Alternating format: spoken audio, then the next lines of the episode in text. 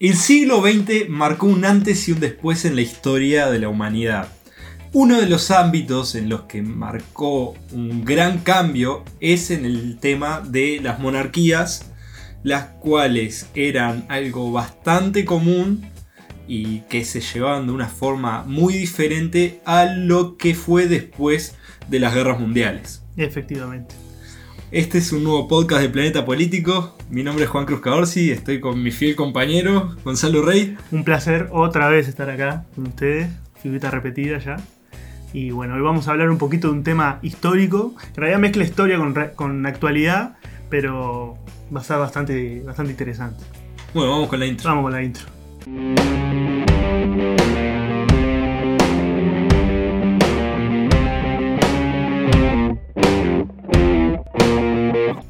¿Les parece? Primero capaz que habría que hacer una breve mención, si bien no es del siglo XX, a la Revolución Francesa, la cual es eh, la revolución que hizo y empezó un cambio que llevaría y se transmitiría al resto de Europa. También hay que aclarar que lo que nos vamos a centrar son de las monarquías europeas.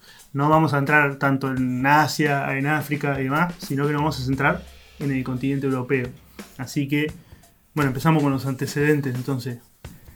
Este, yo creo que habría que remontarse. No, no, vamos a hablar ni vamos a entrar en profundidad con el tema de la Revolución Francesa, pero es ahí donde se empieza hablar antes y un después en Europa a traerse las ideas liberales que ya habían tenido éxito en Estados Unidos, en la Revolución Americana. Y ahí es donde la primera gran monarquía europea, monarquía absolutista, cae eh, en manos de la Revolución Francesa en el cual tras un periodo de transición se llega hacia lo que fue la primera República Francesa a finales, muy a finales ya del siglo XVII. Eh, Sin embargo, ya en el siglo XIX, Napoleón Bonaparte llega al poder y se proclama emperador de Francia, lo cual genera el retorno nuevamente de la monarquía, en este caso en forma de imperio, el primer imperio francés. Que bueno, no termina muy bien para Napoleón, después de Waterloo, Así que en ese momento finaliza el periodo imperial, pero se genera la restauración monárquica. O sea que la monarquía francesa cayó en su día y volvió a restaurarse. A, mí lo que siempre me llama la atención de la Revolución Francesa es que básicamente lo que se hizo fue, bueno, derrocamos a esta tiranía, a, este, a esta monarquía y bueno, terminamos haciendo lo mismo. Porque sí, en realidad cuando se no hubo, no hubo un gran cambio, o sea, salvo en los primeros años que fue un desborde total. Eh, después se volvió más o menos a lo no, mismo. que en realidad cuando se nombró a Napoleón como cónsul no se lo nombró con la idea de que se proclamara emperador, pero de a poco fue acaparando todo el poder y con sus éxitos militares logró este, proclamarse emperador y, centrar el poder en sí mismo a pesar de que no abandonó muchas de las ideas de la, de la Revolución Francesa. Es como que mantuvo el equilibrio y ese equilibrio le, permitió alcanzar el poder en forma de emperador. Pero tras su, tras su deposición del poder y posterior muerte, se produjo la restauración monárquica y allí tuvimos eh, tres monarcas distintos hasta que en la década del 40 del siglo XIX otra vez vuelve a caer la monarquía, se proclama la Segunda República, que sin embargo tiene una duración bastante breve, más o menos breve como la primera, hasta que Napoleón III, este pariente este, de, Napoleón Bonaparte, recupera el poder y proclama el Segundo Imperio Francés, que iba a durar hasta, la, hasta el final de la guerra franco-prusiana, eh, en la década del 70 del, siglo XIX, donde ya con la derrota francesa eh, y la proclamación del imperio alemán, este, iba a caer la monarquía también en Francia, iba a llegar ya la Tercera República, que no fue la última de las repúblicas, pero lo que sí vino para Francia a partir de ese entonces fueron todos gobiernos republicanos y la monarquía finalmente en Francia dejó de existir para siempre, por lo menos hasta nuestros días. Algo que hablábamos previo a, iniciar este podcast era, bueno, de cuán factible es, pero esto igual lo, podemos dejar para el final, de cuán factible es que al día de hoy se restaure o se instaure alguna monarquía en algún es estado europeo. Una pregunta que le podemos dejar a, ustedes para que comenten. Decir, bueno, ¿qué les parece si podría haber una restauración o, o esto es algo ya muy difícil o es más probable que haya más caídas que restauraciones. O sea, bueno, lo pueden ir comentando. Bueno, pero vamos siguiendo con los casos. O sea, Ya adentrándonos en el siglo XX, este fue el puntapié inicial, como decíamos anteriormente, inspirado también por las ideas eh, liberales y socialistas que se empezaron a imponer en la época. E incluso también el conservadurismo en cierta rama empezó a adoptar el, el republicanismo en, cier- en ciertos países. Y eso fue el puntapié Sí, fue como que... el germen que fue contaminando eh, e instaurando diferentes ideas en lo que era la Europa de esa época.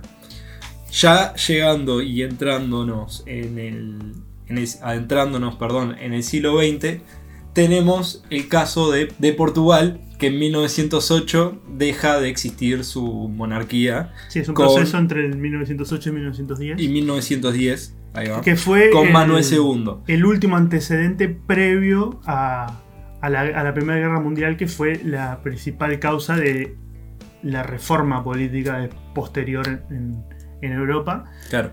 El rey, entonces, Manuel II, deja de, de ejercer su poder en 1908, esto era lo que decíamos recién, pero recién la, la monarquía queda este, abolida en 1910.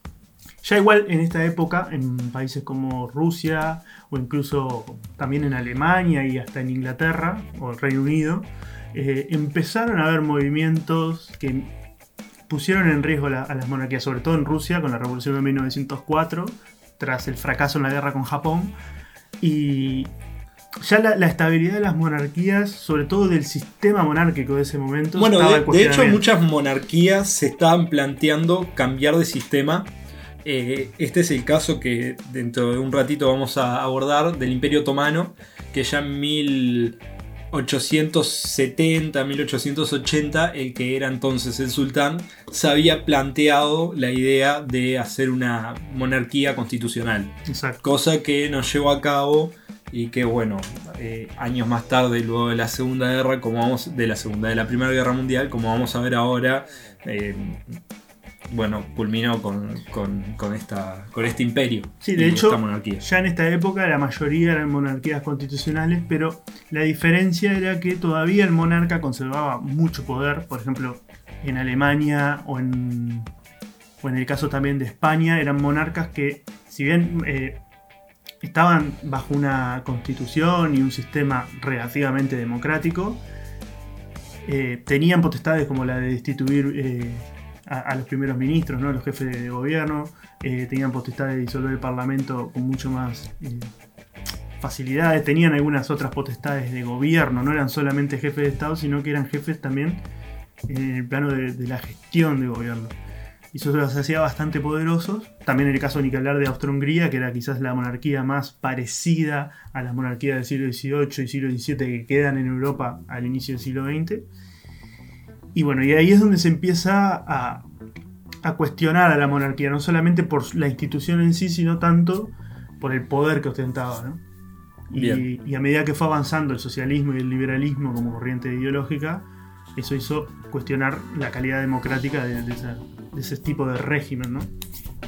Para mediados de la segunda década del siglo XX, eh, adentrándonos en la Primera Guerra Mundial, nos encontramos en 1917 con la revolución bolchevique en Rusia, o revolución rusa, como quieran llamarle, la cual eh, durante el proceso de, dicha revolución termina con eh, el zar Nicolás II, que era hasta entonces el monarca de Rusia, quien además se vio muy afectado por la Primera Guerra Mundial, eh, venía obtuvo bastantes derrotas y esto fue lo que en parte, además de otros problemas internos, eh, desembocó en este, este arrebato de su poder.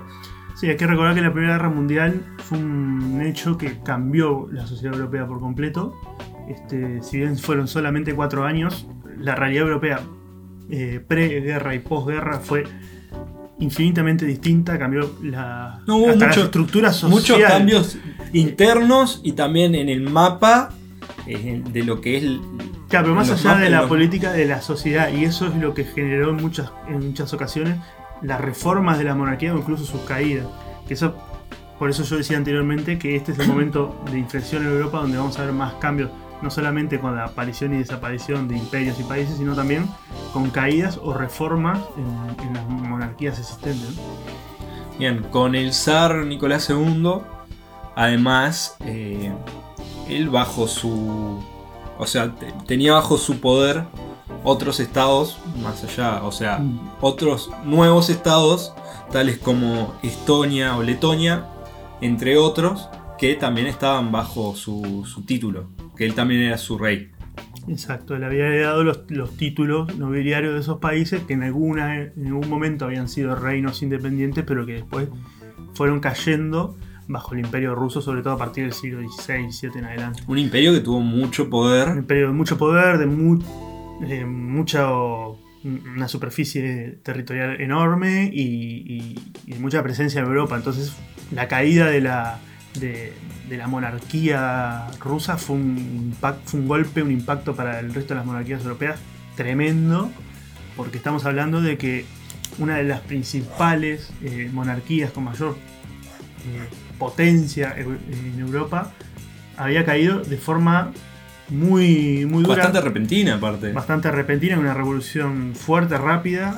La revolución no vamos a entrar en, en- en tema porque Da para eso otro da para otra cosa, pero eh, algunos datos de color que podríamos hablar de esto es que bueno, que los restos de, de tanto el zar Nicolás como su familia fueron quemados y además fueron reducidos con, con ácido para que se impidiera eh, enterrar y rendir honores a sus restos.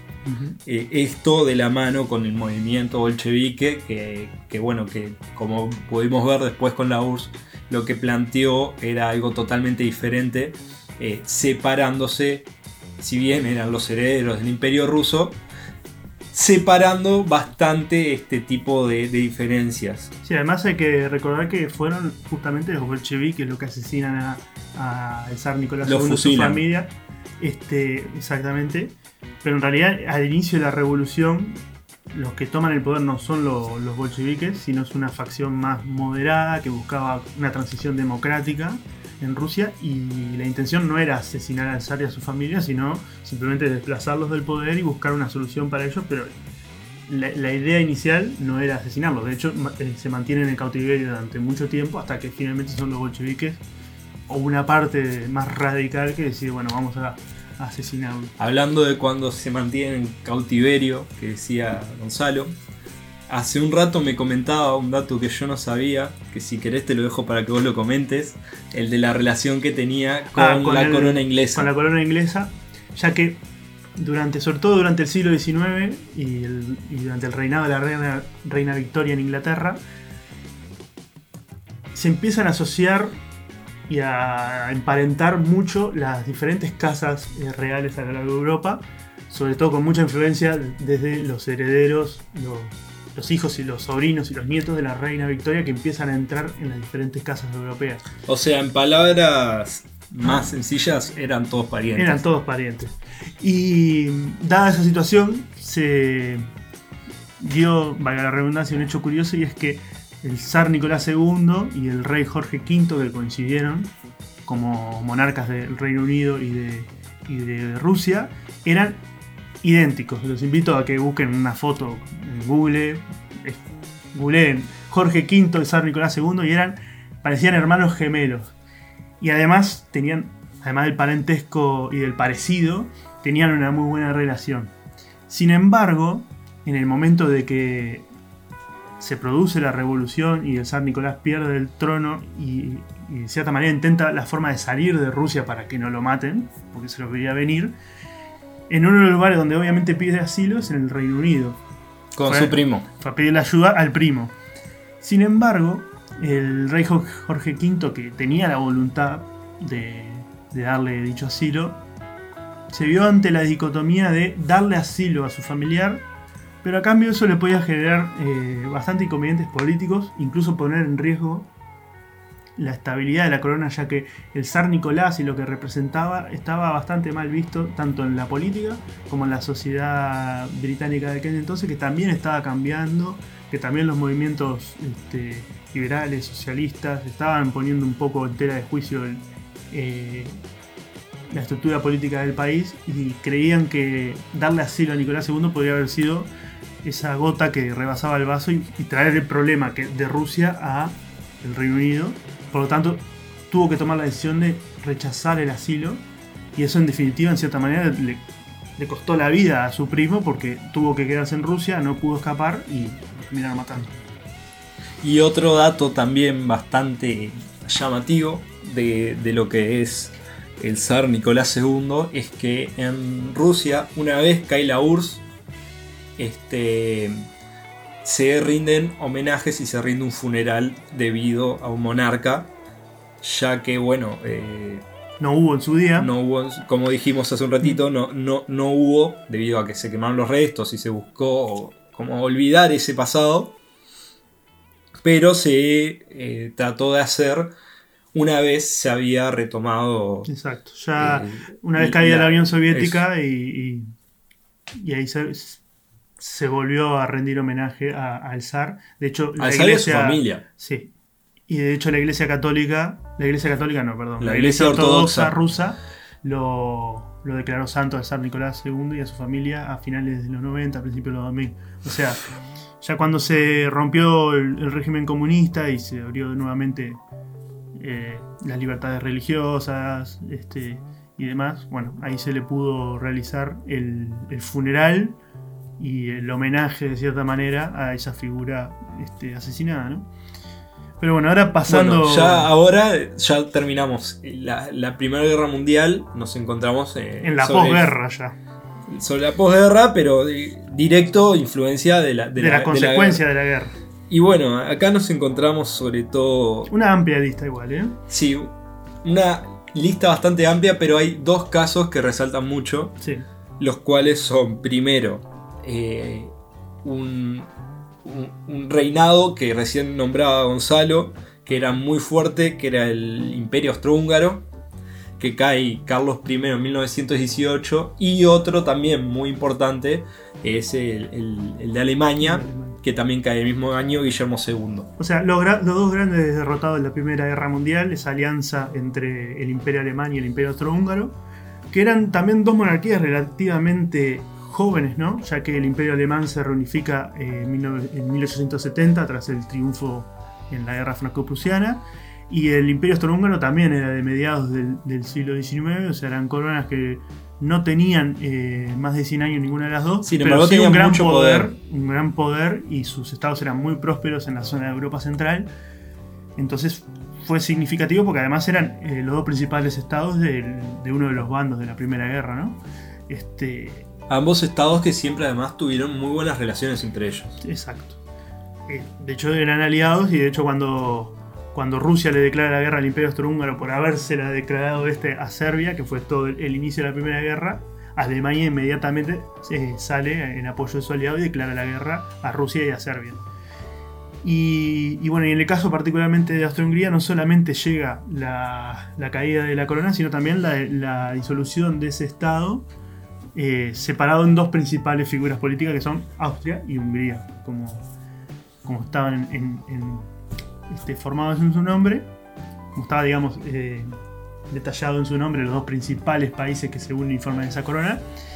Y en el caso de Hungría, tras un breve periodo de, como república soviética, tras una fracasada revolución eh, socialista en el país, se restaura la monarquía, aunque sin monarca, con una regencia, mientras que en el caso de Austria, Austria ya directamente sigue el camino de la República desde el primer momento hasta, bueno, hasta nuestros días, primero pasando por una ocupación por parte de la Alemania nazi, pero nunca ha vuelto en Austria la, corona. Retomando Alemania, el, último Kaiser, el Kaiser Guillermo II, este, fue, se exilió en Países Bajos y tras la guerra eh, tras los tratados de Versalles y las diferentes acusaciones que se buscaron hacer, se pidió el exilio de este mismo, el exilio, perdón, eh, la extraditación de este mismo para juzgarlo y bueno, quién sabe qué más. Sí. Este, a esto la, la entonces reina de, de Holanda, de Países Bajos, era, es- el título en realidad de, de ella era Reina Cristina de Holanda, si no, No, me equivoco. Guillermina. Guillermina, perdón. Reina Guillermina. Reina Guillermina, eh, se negó a, a extraditarlo y bueno, eh, Guillermo II culminó su vida en una, en una finca en Países Bajos. Exacto. Y en el caso de Alemania, al igual que también en el de Austria, en el de Rusia, la monarquía se iría para no volver más. Este, a esa monarquía lo sucedió un, breve periodo de anarquía, digamos, no, estaba establecido todavía un gobierno claro. Eh, incluso en la zona de Baviera se estableció brevemente una revolución de características similares a la que hubo en Hungría, una revolución bolchevique. Pero esto no tuvo éxito tampoco, no prosperó. No, esto aparte lo único que hizo fue conjunto con las otras sanciones que se le impuso a Alemania, eh, agravar también por, su- por la falta de liderazgo en este momento, agravar la situación que, que se vivió en el periodo entre guerras y que bueno, que luego desencadenó en el lanzamiento de- de- del Partido Nacional Socialista. Exacto. Ya que a esa, a esa situación de incertidumbre lo sucede la República de Weimar, que fue un régimen republicano bastante débil y, Y tibio. tibio, que permitió, por su mal funcionamiento y su debilidad, entre otras cuestiones, la llegada del partido nazi al poder, que llevó a la- al retorno del Tercer Reich, que tampoco se lo puede considerar como una forma de, de monarquismo, No, ni no mucho fue. menos. Fue un imperio con otras características distintas. Y bueno, y tras la caída de la Alemania nazi al final de la Segunda Guerra, este, se restaura la, la República Alemana, en este caso la República Federal, en el lado occidental, en la oriental eh, continúa ocupada por, por la Unión Soviética, y luego se, se instaló otro tipo de república, pero bueno, en definitiva nunca más este, ha vuelto la, la monarquía a Alemania, a pesar de que todavía quedan eh, monárquicos y, y representantes de casas monárquicas alemanas vivos todavía, pero sin trono y sin ningún tipo de, de cargo oficial alguno. Bien. Vamos con el hombre enfermo. Vamos con el nombre. El hombre enfermo de Europa. ¿Por qué se le dice el hombre enfermo de Europa y quién es? Este, bueno, el Imperio Otomano, un imperio que fue muy poderoso eh, a lo largo de la historia. Sobre todo el final de la Edad Media hasta, hasta final de la Primera Guerra Mundial. Un periodo de más de Tuvo- 500 años. Tuvo aparte un dominio y una extensión territorial tremenda. Llegó a estar en tres continentes, en África, en Asia y en Europa. Sí, no, llegó hasta, bueno, hasta Viena. Hasta Viena, eh, por el lado que- europeo. Este, después en África estuvo en buena parte del norte de África. Y en Asia se llegó a extender por toda la zona eh, de Oriente Medio. Y, fue un imperio realmente brutal. brutal. Y bueno, ya fines de.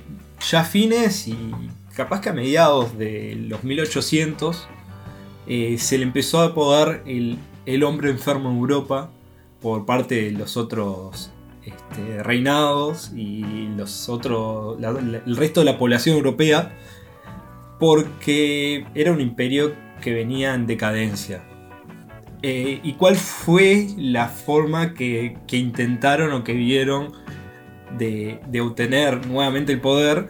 Fue, bueno, eh, intentar en la Primera Guerra Mundial ir a un todo o nada, básicamente. Y sí, porque el Imperio Otomano termina uniéndose al bando de, que en aquel momento llamaba los aliados, este, el bando alemán y el bando del Imperio Austrohúngaro.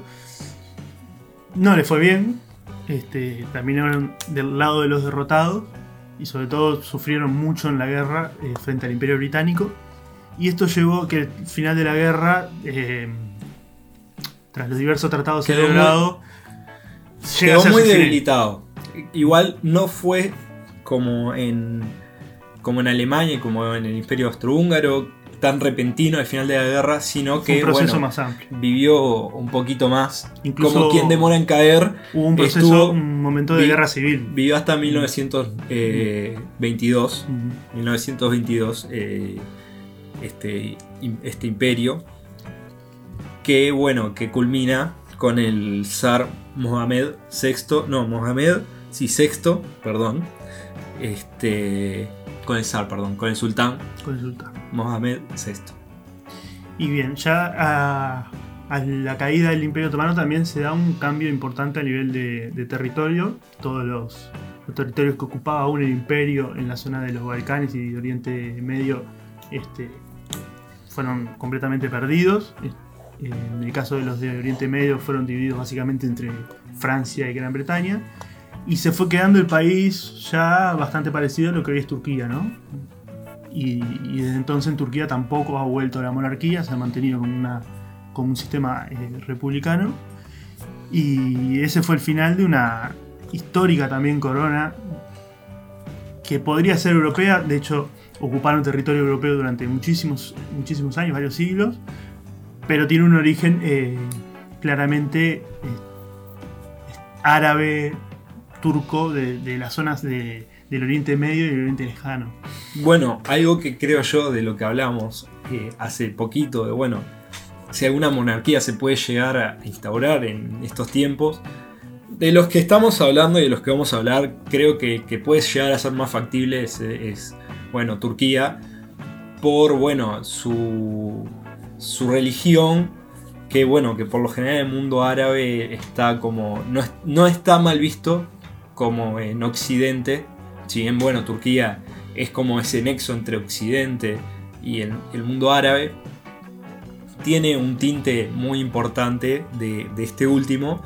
Y bueno, podría llegar a darse, quizás, quién sabe, no estoy ni afirmando ni negando.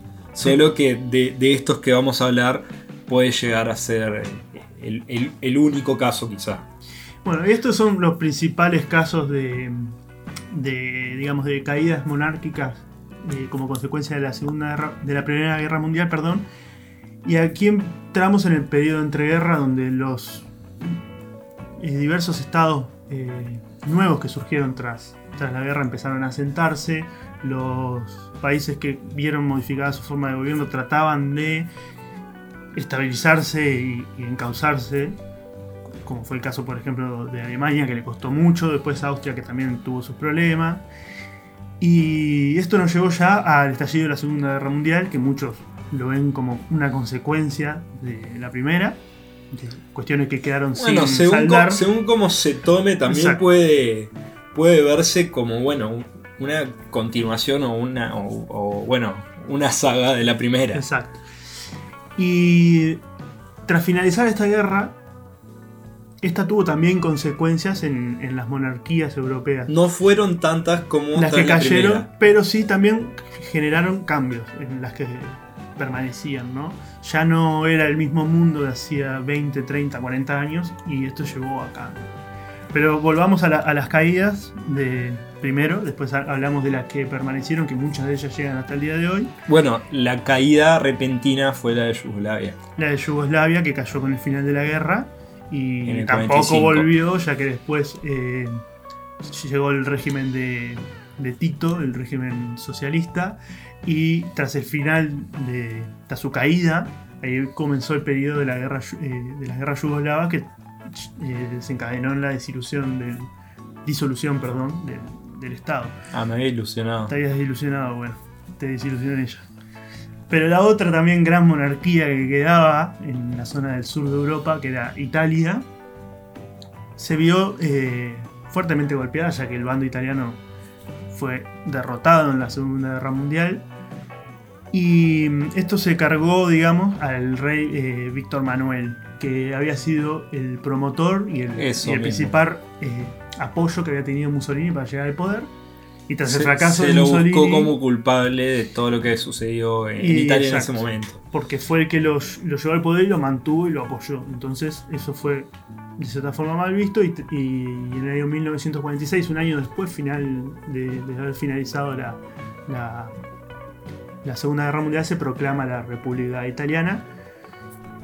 Y de allí tampoco en Italia se ha, se ha retornado y ni ha habido ningún tipo de movimiento que haya intentado eh, restaurar la monarquía en- en el país italiano que fue el primer proyecto de república de una Italia unificada, ya que previo a la unificación italiana es verdad que habían existido diversas eh, repúblicas más pequeñas a lo largo de, sobre todo a lo largo de la segunda parte de la Edad Media y, y en adelante, pero este era el primer proyecto republicano en una Italia unida. Bien, y por último también es un proceso muy largo y que tuvo diversas etapas es el de Grecia. Claro, ese ya fue un proceso más Porque- complejo, porque ahí- parecido al de Francia. Porque ahí sí tenemos eso de que, bueno, que estábamos hablando hoy de, bueno, qué tan factible es que se vuelva a instaurar una monarquía. En Grecia, este... Tras la bueno, Primera Guerra tras Mundial, la Primera Guerra Mundial, eh, eh, cae la, la monarquía. y luego se vuelve a instaurar, y cae y se vuelve a instaurar. Exacto. Hasta que finalmente, eh, en la década del 70, tras la Revolución de Atenas, cae para. Cae por lo menos Constantino II era el rey en Exacto. ese momento. Y cae hasta nuestros días para no volver. Y es probable que no lo haga, aunque es verdad que es una caída bastante más reciente que las anteriores y podría haber una posibilidad ya que herederos a, a la corona griega quedan aún. No, y sobre todo lo otro que, que- que Grecia, bueno, hace tiempo está bajo una crisis bastante profunda. Y bueno, hay veces que durante este tipo de situaciones eh, se busca a otras alternativas, ya que hoy hace tiempo eh, no están dando con, con- con la ficha de cómo solucionar el problema. Exacto. Este, Y también como modo de. para redondear el tema de las caídas de, de No, algo de Grecia que quería hablar, que, que es bueno, que llamativo, es que bueno, este, si bien, por ejemplo, en el caso de Italia, eh, Mussolini, dictador, era apoyado por y tenía buena relación con, con el rey, en el caso de Grecia, durante la dictadura que, que fue instaurada por aquellos años, en los 60, 70, fueron, eh, fue el, dictador de ese momento quien abolió la, la monarquía. Exacto. Y en el. volviendo al caso de, del final de la Segunda Guerra Mundial, también hubo otras eh, monarquías menores que, sobre todo en la zona de Europa del Este, cuando fue ocupada y satelizada por, por la Unión Soviética, desaparecieron para no volver, como es el caso de la húngara, de la búlgara, de la rumana.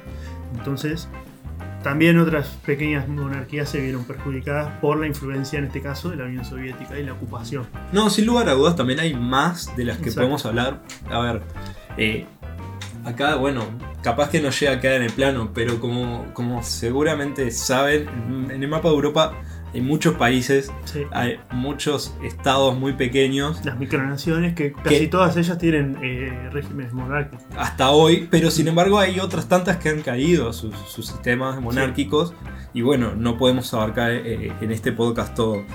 Bien, ahora vamos con una de las preguntas que nos hicieron. Mm. Las monarquías el del día de hoy, Bueno, ahora vamos a hablar de las que sobrevivieron, las ¿no? que sobrevivieron. En el caso de las monarquías. Así como las más importantes tenemos a España e Inglaterra. Claro, las más importantes, las más históricas, España e Inglaterra.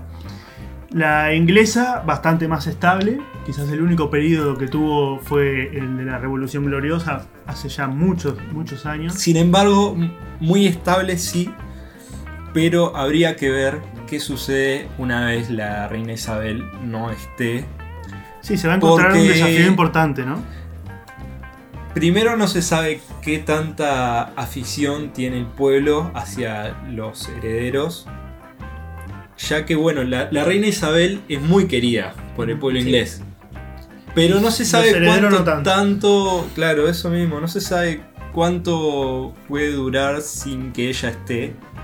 Bueno, pasa que la reina Isabel es alguien que vivió demasiado tiempo, demasiado periodo, que se hizo querer por el pueblo, además eh, llegó al poder de muy joven. Entonces, bueno, habría Pero- que ver esa evolución. De igual manera, la, Es la muy monarquía estable. está mucho más estabilizada y, Y también interiorizada en la sociedad, ¿no? El pueblo es muy tradicionalista en este sentido. Sin embargo, el caso español es un caso bastante particular, ya que bueno, tuvo... hace poco tiempo tuvimos todo el tema de- del rey, Exacto. del rey Carlos. Pero más allá de eso, eh, en España pasó algo muy similar al principio del, del siglo XX con respecto a lo que sucedió en Italia, ¿no? De un monarca apoyando a un dictador. En el caso de España, el monarca Alfonso XIII apoyó el gobierno, la dictadura de Primo de Rivera. Y esto evidentemente le costó este, un- un- Y esto evidentemente le costó eh, el reinado y, la estabilidad de la monarquía. Más allá de que muchas veces se habla de la dictadura de Primo Rivera como una dictadura, una dicta blanda, ya que no tuvo mucha característica de dictadura, no era el fascismo de Mussolini ni mucho menos, pero igualmente fue una dictadura y esto llevó al cansancio generalizado. Además ya en España había habido un intento, había habido un intento a finales de mediados, fines del siglo XIX de instaurar una república. Y finalmente, tras unas elecciones municipales en el, año 1931, eh, la tensión política que se vivía en aquel entonces obliga a Alfonso XIII a abdicar al trono y se instaura la Segunda República. Sin embargo, eh, año más tarde, en el año 1936, se produce el estallido de la Guerra Civil, que tiene como consecuencia la llegada de Francisco Franco al poder. Y Franco y sus cortes, a finales de 1940, son las que deciden restaurar eh, la monarquía en España. Eh, España recupera el título de reino, sin embargo con la vacancia del monarca, ya que Franco no se nombró en ningún momento eh, monarca a sí mismo, sino que siguió titulándose como el caudillo. Y ahí dejó entrever igualmente si la monarquía iba a tener futuro o no tras la muerte de Franco. Sin embargo, ya a principios del 70, Franco eh, nombra oficialmente como heredero a el príncipe Juan Carlos, que tampoco era heredero legítimo al reino de España, sino que lo era su padre. Pero su padre fue siempre un, un opositor al régimen franquista y no quiso aceptar en ningún momento eh, heredar de Franco el poder. Tras la muerte de Franco, Juan Carlos lo sucede en la jefatura del Estado con los mismos poderes de Franco, con la diferencia de que él no era el caudillo, sino que sí ya era el rey. Y se da inicio con la llegada de, Juan Carlos a la transición española, que fue básicamente una transición de el régimen franquista a la democracia. Y con la constitución de 78 se termina de consolidar la figura de la monarquía. Se, este, la, la, constitución española define a España como una monarquía parlamentaria. Y, y, bueno, ahí uno podría pensar que, bueno, se volvió a consolidar la monarquía en España, se terminó el problema. La realidad es que no es tan así, de hecho, las diversas encuestas que han ido saliendo marcan una tendencia de que España está muy dividida en el tema sobre monarquía. Sobre todo, como decía recién, con el escándalo que hubo hace no tanto. Sí. Que bueno, que luego, hoy por hoy. Sí, que llevó al rey a abdicar. Sí, mm. y hoy por hoy con el rey Felipe, que quieras, que quieras o no, se están apaciguando un poco las aguas porque es más querido. Sí, al menos por ahora no se ha mandado ningún ninguna metedura de pata como su padre, pero la realidad es que es un debate bastante más recurrente y que divide bastante más a la sociedad eh, que en otros casos, como por ejemplo en Inglaterra, donde hay un gran apoyo a la monarquía. De todas formas, una de, de los argumentos que se tiene cuando se habla a favor de la monarquía española, porque siempre cuando se habla de monarquía, eh, hoy por hoy, se habla de, bueno, cuánto le cuesta a, a, a los contribuyentes, a, a la población, eh, mantener dicha monarquía, dicha familia real. Exacto. Sin embargo, eh, lo que, cuando se habla de, de, la monarquía española, esta es de las que insumen menos gastos a lo que es la, la población de, de, dicho país. Sí, en muchos discursos políticos de ciertos sectores se habla de, bueno, de abolir a la monarquía como un método de decir, bueno, los recursos que dedicamos a este monarca este, lo podemos dedicar a otros aspectos de, otros problemas sociales. La realidad es que lo que destina a España a la monarquía no da para mucho. Este, sería más bien algo simbólico y que en realidad el sustituir al rey por un, por un presidente, un jefe del Estado elegido por el pueblo, en cuanto a gastos no representaría una gran diferencia. Entonces, de la, la parte económica no es quizás un argumento tan sólido para decir, bueno, habría que. Que sin embargo en otros, estados, en otros estados sí es. En otros estados sí, porque hay otras monarquías que insumen muchísimo más dinero. Empezando por la británica. Pero hay otras que incluso acaparan más recursos de Estado. Bien, otras monarquías que existen al día de hoy, son, como a modo de ejemplo, son en Bélgica, Países Bajos, Noruega, Suecia y Dinamarca. También en los microestados como Mónaco, Liechtenstein, Luxemburgo la cual Luxemburgo está medio tambaleando en los últimos tiempos. Por caso de corrupción también. Este, y bueno. Pero lo Quizás que sea la próxima común, a caer. Puede ser. Pero lo que tienen todos en común, y sobre todo a diferencia de las monarquías europeas de principio del siglo XX, es eh, el cambio político. Todas son monarquías eh, parlamentarias, de corte parlamentario, con una constitución, con un sistema democrático consolidado y con unos monarcas que tienen un poder, el poder es limitado. simbólico, limitado, ya que se limitan a ejercer funciones de la jefatura del Estado, ¿no? No tienen eh, demasiadas, o incluso en algunos casos prácticamente ninguna potestad de gobierno. A diferencia de lo que era a principios del siglo XX, donde sí tenían esos monarcas bastante más poder político. Sin embargo, toman muchas veces una postura mediadora, conciliadora, dentro, dentro del Estado y para afuera. y además es como la imagen que muestran eh, para el resto del mundo. Claro, para ubicarnos es, cumplen básicamente el papel que cumplen los presidentes en otros estados eh, europeos, como puede ser el presidente de Alemania, el presidente de Portugal, el presidente de Italia, que son jefes de estado. Que de hecho, eh, quizás da para otro podcast hablar de, bueno, del sistema de gobierno europeo, que es mayormente el sistema parlamentario, y cómo se da esa división entre la jefatura de gobierno y la jefatura de estado, que muchas veces acá en nuestra zona, en Sudamérica y Latinoamérica, eso no se da ya que la figura de jefe de Estado y jefe de gobierno suele concentrarse en la misma persona. Un ejemplo de esto que, hablábamos recién, este, tengo un amigo que, es piloto, hmm. que me, contaba, es piloto comercial. Él me contaba que estuvo, bueno, con esto del coronavirus, eh, cayeron mucho todo el tema de las aerolíneas comerciales.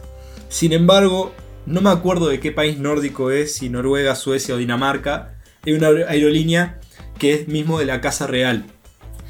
Y que ellos usan dicha aerolínea como para mostrar su estatus no solo de la Casa Real, sino del país. Entonces, bueno, durante todo esto de, la pandemia, dicha aerolínea, por más de que en todo fue una crisis tremenda, eh, se tuvieron que vender aviones, mandar a gente al desempleo, dicha aerolínea como muestra eh, el estatus y el poder tanto de la Casa Real como de la, del país eh, siguió manteniendo sus líneas. sí, no cambió absolutamente nada. No, despidió al personal. A pesar de las pérdidas. Decidieron asumir las pérdidas para bueno, mantener el estatus de dicho estado. Y sí, fue una decisión bastante sabia porque si seguían el camino que lamentablemente tuvieron que tomar no solamente eh, otras empresas de, del sector de las aerolíneas, sino en muchos sectores dada la crisis de la pandemia, evidentemente eso habría sido visto de muy mala manera, ya que, que una familia real con los recursos que se supone que dispone, que no pueda hacer sacrificio, digamos, un esfuerzo para mantener eh, a la aerolínea como estaba y sobre todo que estamos hablando de que los empleados son parte de sus súbditos, por así decirlo, que como se les suele llamar a los ciudadanos en los regímenes monárquico, no, sería una muy buena imagen eh, despedirlos y, hacer recortes de ese estilo. Entonces prefirieron. O si bien hicieron recortes, no fueron tantos como en otros o, que no golpearon tan directamente a los empleados. Que es como parte del respaldo que, bueno, hoy por hoy es lo que intentan hacer estas monarquías para justificar su existencia. Exacto. Por eso también las, monarquías, no solamente desde el punto de vista de la imagen que brindan a al exterior, sino también eh, cediendo mucho del poder que antaño tuvieron, eh, han tenido que más o menos seguir haciendo malabares para, para preservar su, existencia, ya que la tendencia en los últimos 200 años han sido más a desaparecer eh, monarquías que a nacer otras nuevas. Bueno, pero es como quien tiene una empresa y tiene que reinventarse cada tanto, porque, bueno, como, como pudimos ver, desde el inicio de, la Revolución Francesa y la caída de, dicho rey, eh, se fue contagiando al resto de Europa y del mundo. Entonces, bueno, aquellas que no le han sido tan útiles al pueblo, no han sido tan queridos por el pueblo, eh, tienen que, buscar la forma de mantener su popularidad. Y bueno, yo creo que acá vamos llegando ya al final.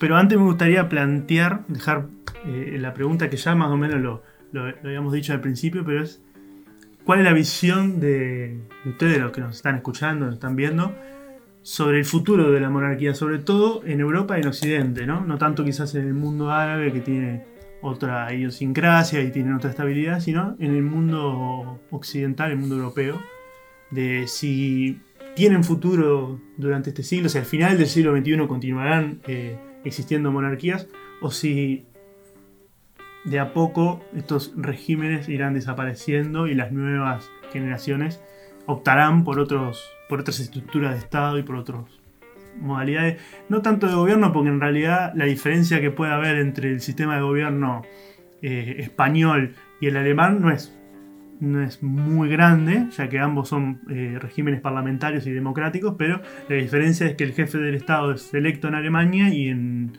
y en el caso de España es un rey que llega al poder por herencia. Pero sí a nivel institucional y a nivel de, la estructura del Estado, si eso puede llegar a cambiar, si va a seguir todo igual, o si incluso pueda llegar a ver en el futuro alguna oleada monárquica en Europa, que la veo muy difícil, pero... ¿Vos qué crees que puede pasar? No, yo creo que esto la tendencia es a que a que sigan desapareciendo o a lo sumo que yo creo traten que sí, de pero mantenerse. No sé si todas. No, no, no digo que todas. que ¿eh? para mí No los todas. países nórdicos eh, son mucho más estables, su población vive co- con, otra calidad de vida, no tiene tantos problemas económicos Y sociales cultura, como ¿no? por ejemplo Mm. España, que es un clima más convulso, entonces Exacto. Puede, Yo creo que la española tiene todos los boletos a no sobrevivir ese siglo. Y, pero bueno, pero las demás sí que lo tienen un tanto más fácil. Pero bueno, yo lo que sí no creo es que el- haya un resurgir monárquico en Europa, lo veo muy difícil. No sé qué, qué opinas vos. No, yo no creo, a no ser que haya un conflicto o algo Un que gran cambio que social. ¿sí? cambie los paradigmas. Que, que bien, igual yo no voy a criticar ni las monarquías, ni, ni a postura a favor de las monarquías, ni, en contra.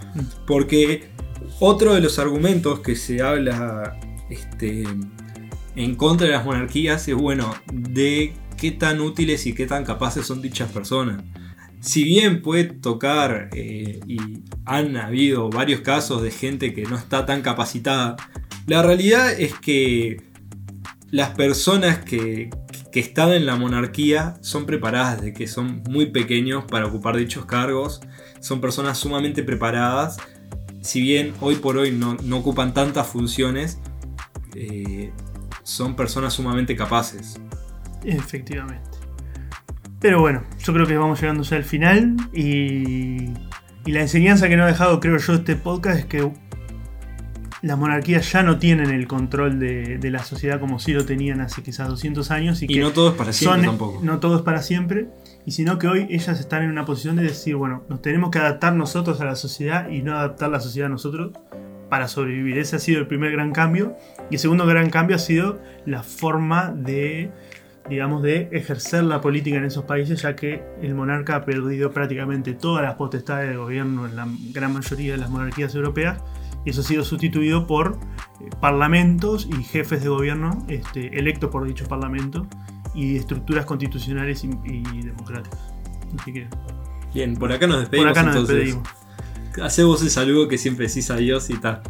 No, no, no, saluda a vos, saluda a vos. Yo, yo no soy especialista en saludos. Bueno, nos vemos en la próxima instancia. Espero que les haya agradado este podcast. que les haya servido este repaso histórico de algo que ha sido parte de la cultura europea, que es el régimen monárquico. Viene de la época de la Edad Media, incluso anterior.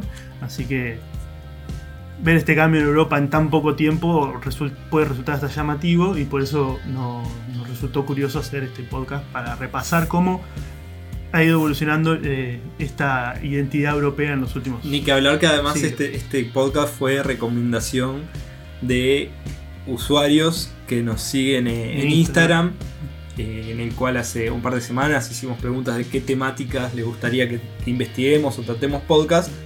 Y bueno, a quienes no nos siguen en Instagram, eh, bienvenidos sean a, a seguirnos y que además, bueno, vamos a intentar cada tanto realizar este, esta especie de podcast con recomendaciones de ustedes que a veces quizás pueden ser más complicadas o podemos demorar un poco más debido a que quizás no manejamos tan bien el tema.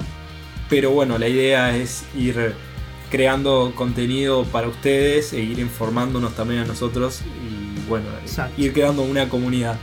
Así que bueno, nos vemos en la próxima y si bien me olvidé de decirlo al principio, este podcast si lo quieren volver a escuchar o recomendar está tanto en YouTube como en Spotify, Anchor, Google Podcast, eh, Apple Podcast. y otras plataformas más. Y si lo quieren escuchar en todos al mismo tiempo, mejor. Bueno, un saludo y hasta la próxima.